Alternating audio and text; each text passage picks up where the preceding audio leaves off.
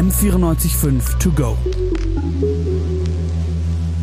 Dein Thema des Tages.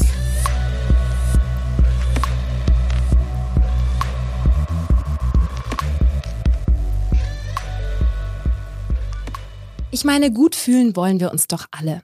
Aber gibt es eigentlich auch zu viel des Guten? Und helfen diese ganzen Tipps auf Social Media? Und was passiert eigentlich, wenn man Personen mit wirklichen psychischen Erkrankungen sagt, sie sollen sich einfach nicht so haben und glücklich sein? Diese und viele weitere Fragen klären wir heute.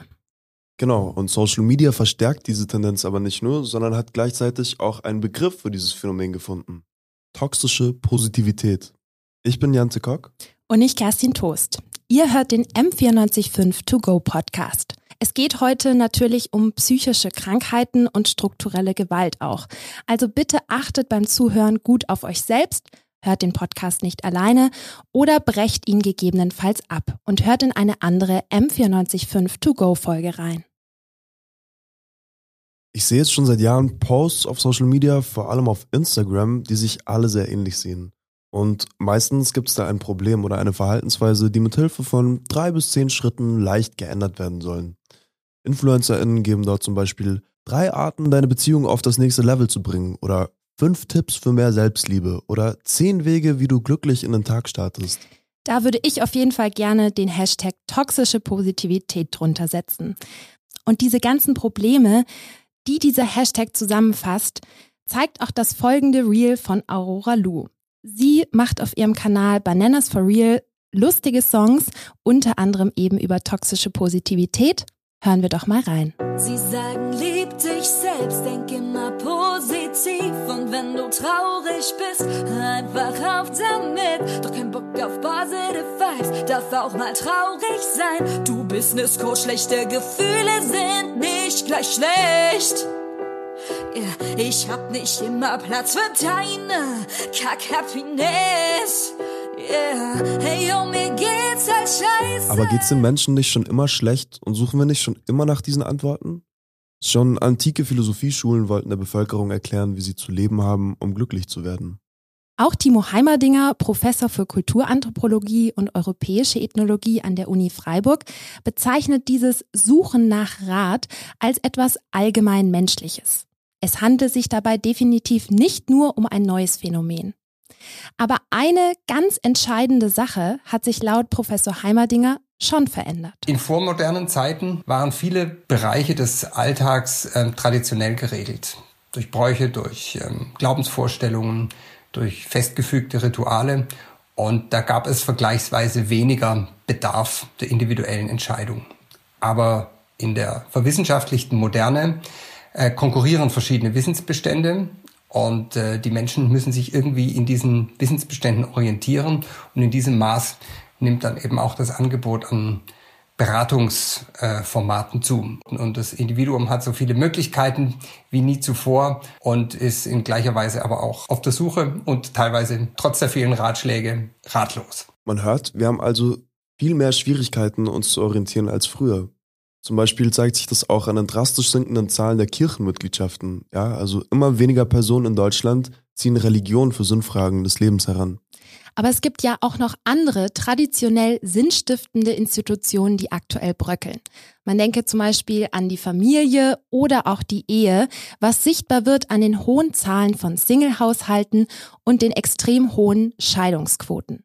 2020 waren das laut Statista zum Beispiel über 38 Prozent. Wie sich diese Prozesse des Sinnverlustes generell jetzt auf ein Individuum im Spezifischen auswirken, das erklärt Kulturwissenschaftler Heimerdinger im Folgenden. Die Antworten auf meine Fragen gibt mir keine Instanz, keine Institution, keine Autorität, sondern äh, die Beratungsformate spielen das an mich zurück und sagen, du weißt selbst am besten, was für dich gut ist und du musst es auch selbst herausfinden. Und diese Akt der Rückspiegelung, der Entscheidungs Aufgabe an das Individuum ist eben zutiefst paradox. Es ist einerseits eine Geste der Ermächtigung des Individuums, ihm zuzutrauen, die Antworten auf die eigenen Fragen zu finden. Und gleichzeitig bürdet es dem Individuum eben die ganze Verantwortung für die eigenen Entscheidungen auch vollständig auf. Es ist also ein Akt der Ermächtigung und zugleich ein Akt der Unterwerfung. Dieser Begriff der Unterwerfung, den Timo Heimerdinger da einführt, der erinnert mich stark an die Serie Euphoria. In der zweiten Folge, in der zweiten Staffel, steht Cat im Mittelpunkt. Eine Schülerin, die immer wegen ihres Gewichts gemobbt wird. Sie hat in dieser Folge einen richtig krassen Zusammenbruch und kann auch tagelang teilweise nicht, auf dem, nicht aus dem Bett aufstehen. Und man sieht dann ganz plastisch mehrere InfluencerInnen, FeministInnen und Fitnesscoaches, die kommen sozusagen in ihrer Vorstellung in ihr Zimmer und sagen ihr, wie sie mit sich selbst eigentlich umzugehen hat. I feel like shit! Cat, you need to smash all beauty standards. But I can't even get out of bed. You have to love yourself. You need to find your inner fucking warrior. Become a bad bitch. Shut the fuck up! Aber zeigt sich eigentlich auch statistisch, dass dieser Druck auf das Individuum aktuell steigt? Haben wir in wirklichen Zahlen auch mehr Probleme mit mentaler Gesundheit? Ja, das ist eine interessante Frage. Das tatsächliche Vorkommen von psychischen Erkrankungen steigt nämlich laut dem Robert Koch Institut nicht, aber die Krankenkassen berichten dafür einstimmig von einem Anstieg der Behandlungen. Hashtag Mental Health. Da fällt mir auf, warum nennen wir es eigentlich mentale Gesundheit, wenn wir im Prinzip über psychische Erkrankungen sprechen? Der Begriff hört sich bei durchschnittlich 25 Selbstmorden am Tag in Deutschland schon fast verharmlosend an. Apropos Verharmlosung. Wieso sagen wir eigentlich statt eines ernst gemeinten Hey, wie geht's dir? eher so ein Na, alles gut? Ich meine, es gibt dem Gegenüber doch gar keinen wirklichen Raum, über reale Probleme zu sprechen. Man hat dadurch das Gefühl, dass man für die Freundinnen oder die Bekannten, die einen das fragen, keine Belastung werden soll und einfach sagen soll, ja, alles gut und die anderen eben nicht runterziehen soll. Leugnen wir dadurch nicht schon in der Sprache die Negativität beziehungsweise auch die Ernsthaftigkeit des Themas? Was meinen denn die Expertinnen dazu? Laura Speth ist Autorin des autobiografischen und soziologischen Buches About Shame. Außerdem Host des Podcasts namens Unverschämt und Unbesprochen. Im Interview hat sie die Art und Weise unserer Gesellschaft, mit psychischen Problemen umzugehen, sehr stark kritisiert. Oft funktioniert, ich sag mal, das Gespräch über mentale Gesundheit natürlich so, dass es darum geht, Verbesserung zu schaffen und Leidensdruck zu vermindern. Und das ist ja erstmal nicht schlecht. Das führt aber oft dazu, dass ein Leidensdruck oder ein Leiden nicht mehr ernst genommen wird. Und diese Entscheidungsmacht, die wir zwar haben, aber nur bis zu einem gewissen Maße, dass die überhöht wird. Also, dass gesagt wird, du entscheidest letztendlich darüber, wie es dir geht. Und Gefühle sind meiner Meinung nach komplizierter als dass wir sagen könnten, so, ich habe jetzt verstanden, das Gefühl, das muss jetzt nicht sein und deshalb ist es jetzt auch weg. Ja, so einfach stellen es Ratgeber zur Selbsthilfe oder eben genannte Insta-Posts mit mehreren Folien aber oft dar. Das Ding ist, es handelt sich dabei oft nur um eine One-Size-Fits-All-Lösung. Was es aber eigentlich bräuchte, wäre eine empathische Person, die individuell auf die eigene Situation angepasst antworten kann.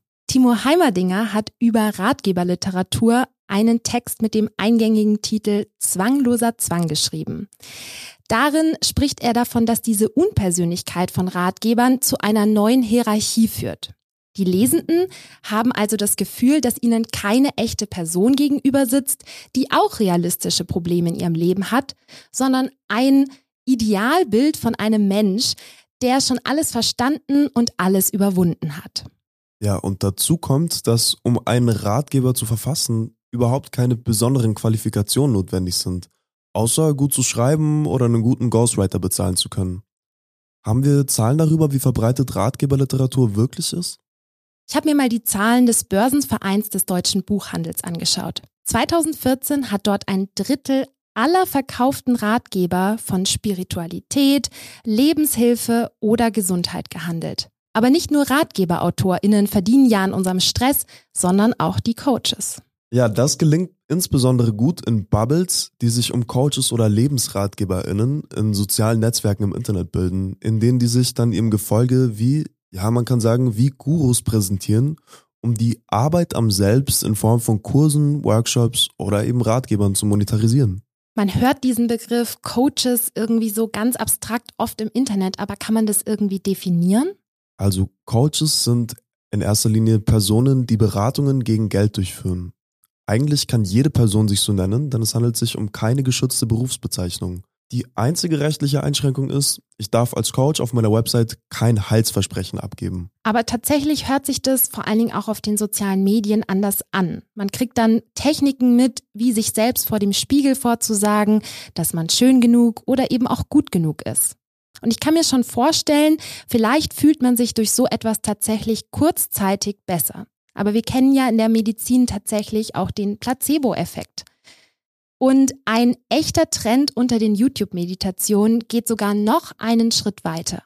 Manifestation ist das Stichwort.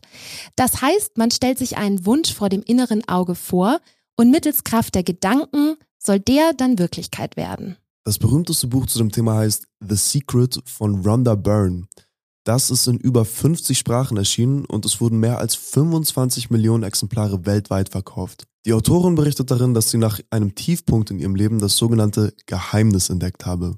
Das Gesetz der Anziehung. Genauer schreibt Byrne darüber, Alles, was in ihr Leben kommt, ziehen sie selbst in ihr Leben herein. Es wird zu ihnen gezogen aufgrund der Bilder, in denen sie denken. Es ist, was sie denken, ob sie sich dessen bewusst sind oder nicht. Es sind ihre dominierenden Gedanken an Reichtum, welche ihnen den Wohlstand gebracht haben. Wenn sie in ihrem Leben etwas ändern möchten, dann wechseln sie den Kanal und wechseln sie die Frequenz, indem sie ihre Gedanken ändern. Wir wollen jetzt auch gar nicht zu detailliert auf dieses Buch eingehen. Aber Byrne zitiert darin auch angeblich erfolgreiche und sehr berühmte Persönlichkeiten.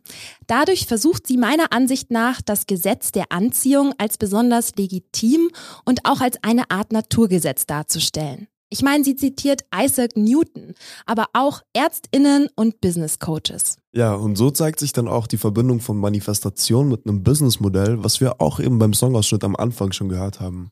In seinem Podcast Business küsst Bewusstsein, spirituelle Arbeit vermarkten lernen, nennt Mark Oswald eine seiner Folgen zum Beispiel Unternehmeralchemie, wie ich aus nervigen Problemen tausende Euro Umsatz gemacht habe. Die Preise für Coachings kennen tatsächlich nach oben fast kein Limit. Das Mantra, das scheinbar immer wieder runtergebetet wird, heißt auch, sei es dir selbst wert. Und außerdem kann man sich das Geld doch ja angeblich selbst manifestieren, oder? Ja, aber was, wenn man sich's nicht leisten kann? Dann sagen die meisten Coaches meiner Erfahrung nach, dass ich das Coaching ja auch gar nicht verdient habe, weil ich mir noch nicht genügend Geld selbst manifestiert habe, aus meiner eigenen Power heraus. Verstehe. Das heißt, ich bin selbst schuld an den gesellschaftlichen Voraussetzungen, die mir Steine in den Weg legen? Ja, tatsächlich geht es gar nicht um Klassismus oder Rassismus oder andere strukturelle Ungleichheiten. Denn Manifestation und das Gesetz der Anziehung gelten ja angeblich für alle Personen gleichermaßen, wie auch in The Secret steht. Warum meinen Sie, verdient ein Prozent der Bevölkerung 96 Prozent des Geldes? Halten Sie das für einen Zufall? Es ist so eingerichtet. Sie haben etwas verstanden. Sie verstehen das Geheimnis. Ja, da fällt mir dieses Meme ein mit dem Text. Maybe you manifested it, maybe it's white privilege. Das ist die zentrale Frage und darauf geht auch Timo Heimerdinger, empirischer Kulturwissenschaftler, ein. Also diese Grundbotschaft, die dem innewohnt, ja, du kannst dein Leben selbst gestalten, du kannst aus den vielen Möglichkeiten, die dir offen stehen, die für dich beste wählen und dich verwirklichen, ist ja eine, die wir grundsätzlich mal gerne hören.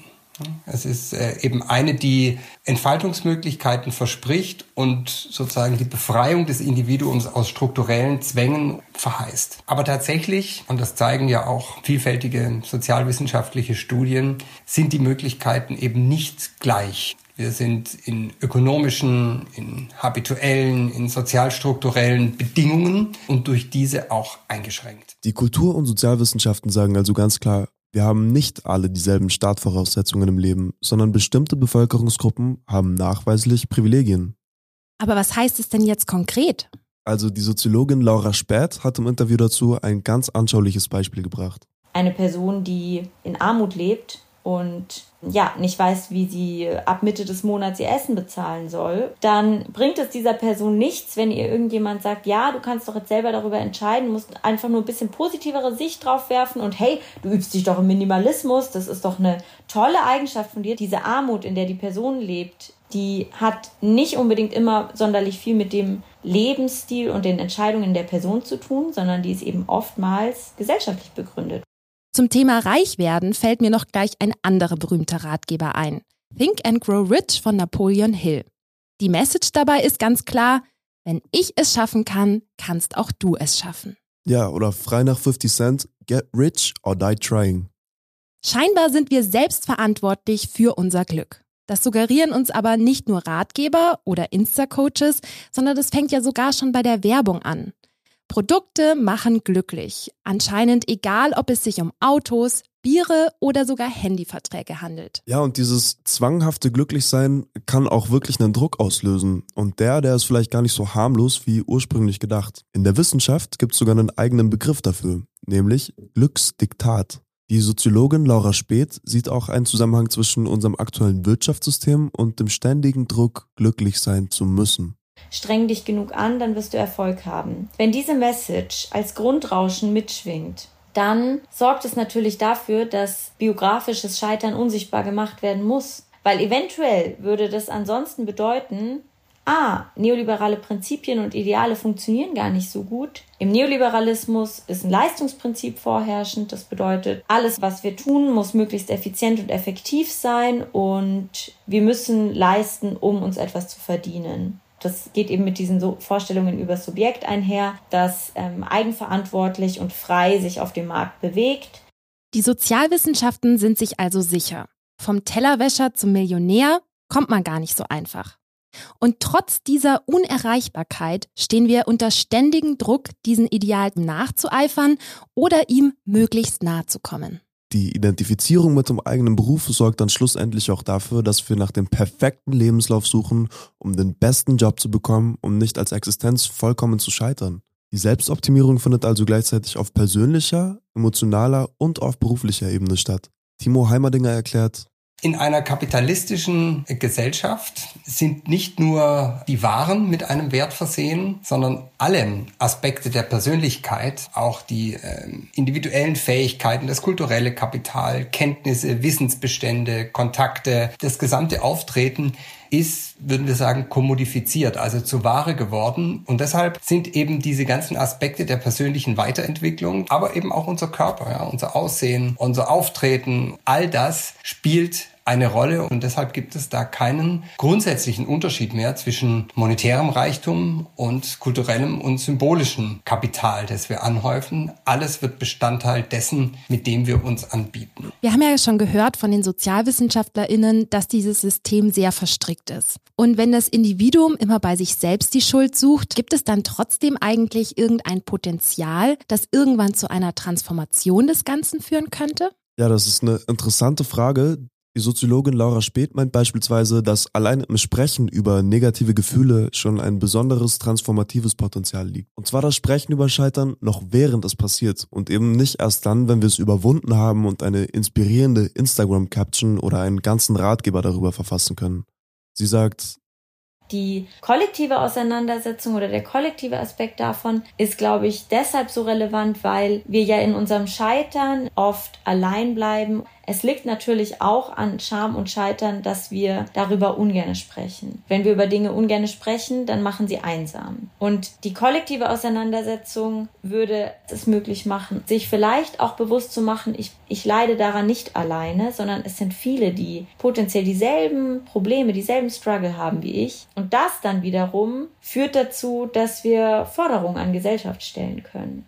Einen ganz interessanten Ansatz dabei finde ich auch den der positiven Psychologie. Aber was ist eigentlich positive Psychologie? Das erklärt uns jetzt Angela Barzen vom Dachverband der positiven Psychologie Deutschland. Positiv aus dem Lateinischen abgeleitet und heißt das Gegebene, das, was da ist. Und das ist das, was die positive Psychologie macht. Wir gehen damit um, was vorhanden ist. Also wir gehen davon aus, dass der Mensch ganz viel in sich drin hat, was ich nur wieder finden muss. Er hat seine Stärken, er hat seine Ressourcen, aber häufig, ja, verdrängen wir sie oder die Erziehung oder das Umfeld oder man selber vielleicht hat dafür gesorgt, es nicht mehr zu erkennen. Positive Psychologie heißt nicht das Gute und Schöne oder Biology, sondern wir gehen damit um, was da ist. Trotz der wissenschaftlich fundierten Gesellschaftskritik finden die Soziologin Späth und der Kulturwissenschaftler Heimerdinger beide den Begriff toxische Positivität sehr wertend. Aber was sagt denn Angela Barzen zum Begriff der toxischen Positivität? Sag mal, wenn ich positiv denke, ist es so lange gut, solange ich nicht die Realität verdränge. Dann kann ich ja mir nicht einreden, es ist alles wunderbar und es ist alles gut. Das funktioniert nicht. Wenn ich in die Verdrängung gehe, dann ist die Gefahr einfach da, dass ich damit auch krank werden kann. Also ganz wichtig, einfach anzuschauen, wie geht es mir eigentlich? Habe ich positive Gefühle, ist es gut? Habe ich aber Sorgen und diese negativen Gefühle und diese Gedanken auch ernst zu nehmen und zu sagen, ja, okay, was sagt mir denn das jetzt? Es ist einfach nochmal wichtig zu betonen, dass man sich dieser Negativität aber auch nicht vollkommen hingeben sollte. Man sollte nicht in einen Tunnelblick abdriften, sondern laut Angela Barzen brauchen wir Menschen eben immer Hoffnung, um weiterzumachen. Ja, genau. Und ich finde, das ist eigentlich auch ein ganz passendes Fazit. Also Ratgeber, Insta-Posts oder auch Podcasts, die uns nur darin trainieren, einfach positiv zu denken, können unsere Probleme innerhalb und außerhalb nicht lösen. Sie ersetzen also keine professionelle Therapie, geschweige denn sind sie auch kein wirksames Mittel gegen strukturelle Ungleichheiten. Dieser Überfluss an Angeboten der Selbstoptimierung kann ja schon fast überfordern. Und außerdem kann es einen extrem triggern, weil die ja, wie wir schon gesagt haben, oft sehr oberflächlich sind. Immer mehr Nutzerinnen wählen jetzt den Weg des Digital Detox.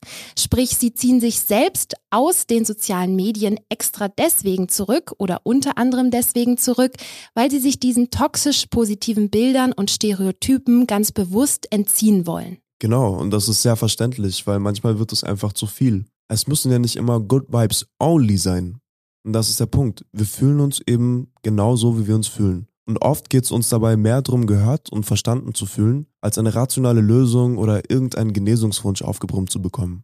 Wir schließen diesen Podcast heute mal ganz bewusst eben nicht mit Ende gut, alles gut. Ich persönlich nehme aus diesen ganzen Interviews und aus dem ganzen Thema mit, dass ich nächstes Mal extra nachdenke, bevor ich Freundinnen, die mit ihren Sorgen zu mir kommen, rate, endlich oder einfach mal das Positive in ihrer aktuellen Situation zu sehen. Ich nehme mir vor, stattdessen besser zuzuhören und den individuellen Leidensdruck bei mir selbst und auch bei anderen viel ernster zu nehmen. Wir sind Kerstin Toast und Janzi Kock. Und das war es heute auch schon wieder mit dem M945 To Go Podcast. Redaktionsschluss war der 4.7.2022. An dieser Stelle noch ein großes Dankeschön an alle InterviewpartnerInnen, an Adam Lehotzky für die Redaktionsleitung, Giovanni Nuzua für das Einlesen der Texte, das Podcast-Team unter Ann-Kathrin Stich und an alle, die an dieser Folge mitgewirkt haben.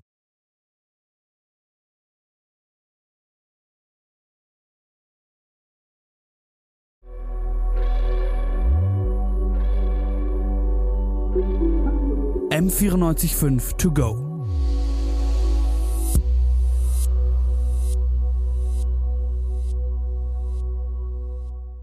M945 To Go ist eine M945 Produktion. Ein Angebot der Media School Bayern.